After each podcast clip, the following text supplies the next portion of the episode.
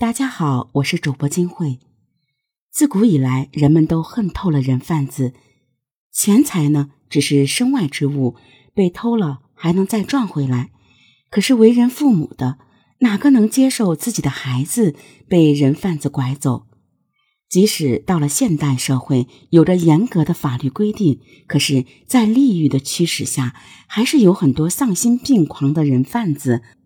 对弱小的妇女和孩童下手，我们常常听说那些被拐卖的孩子遭了多大的罪，还有些心黑的专门拐了小孩，弄成残疾，让他们乞讨赚钱。每每听到这些事情，心疼孩子的同时，又恨不得这些人贩子把孩子们吃过的苦也吃一遍。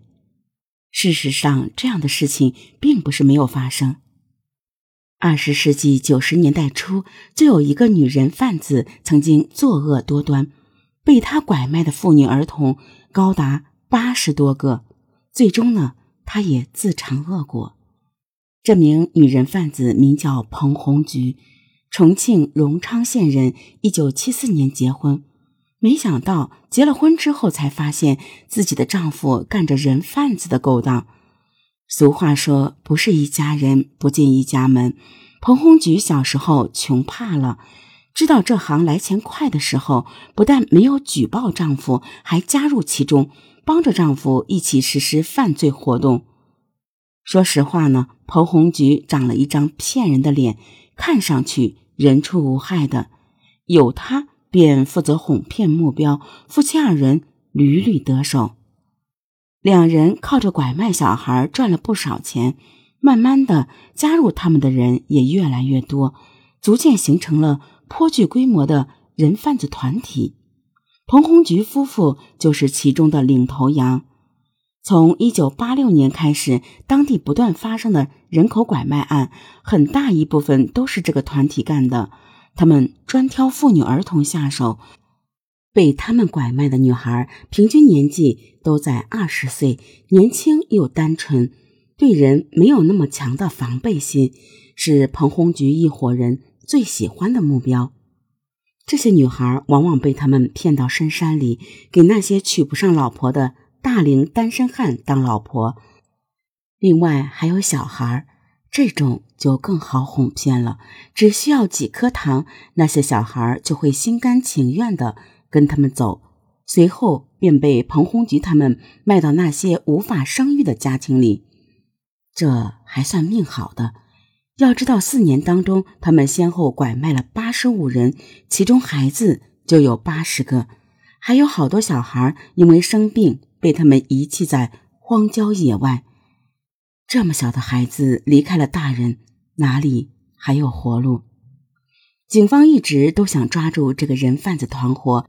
奈何因为技术限制，加上彭红菊夫妇实在狡猾，始终都没有结果。好在警方也没有放弃追查。皇天不负有心人，一九九二年八月，总算查到了这个人贩子团伙的老巢，立即展开行动。这次行动共抓获了二十七名可恶的人贩子，算是将这个拐卖团伙彻底捣毁。美中不足的是。还是让彭红菊这个主犯跑了。当然，警方不会那么轻易的放过他。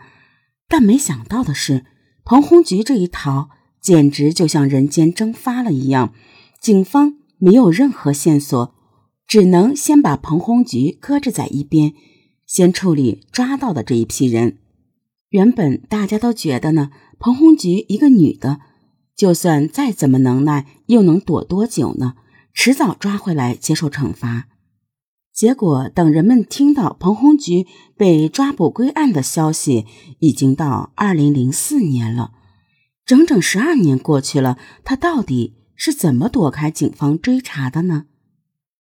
实际上，他被抓的时候已经不成人样，还跟别人嚷嚷自己也是受害者。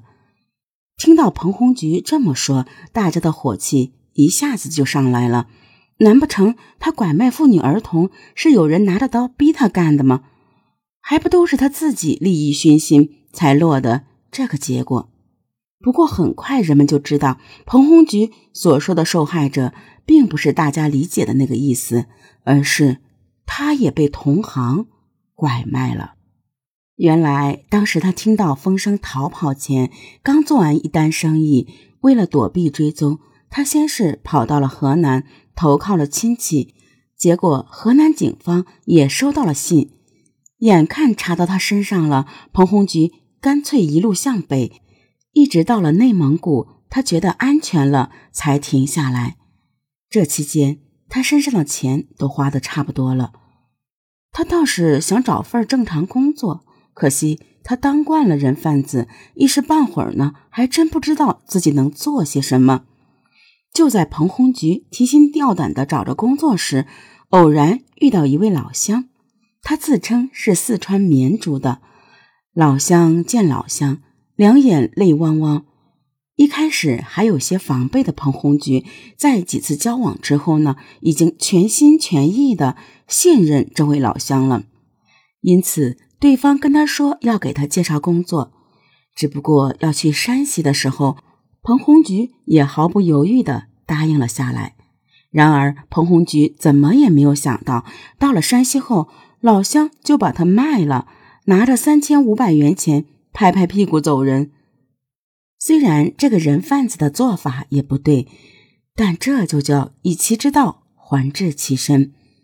虽然当时彭红菊的年纪有点大了，但还是能生孩子的。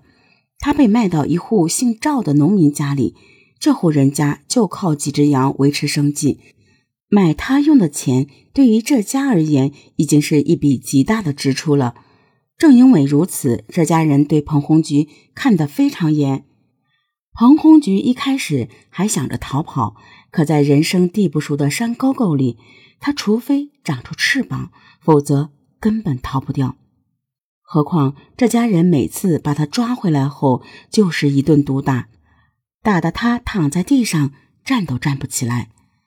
此时的彭红菊心里别提多后悔了，可他这完全就是自作孽不可活。被他拐卖的人里，比他惨十倍的人都有。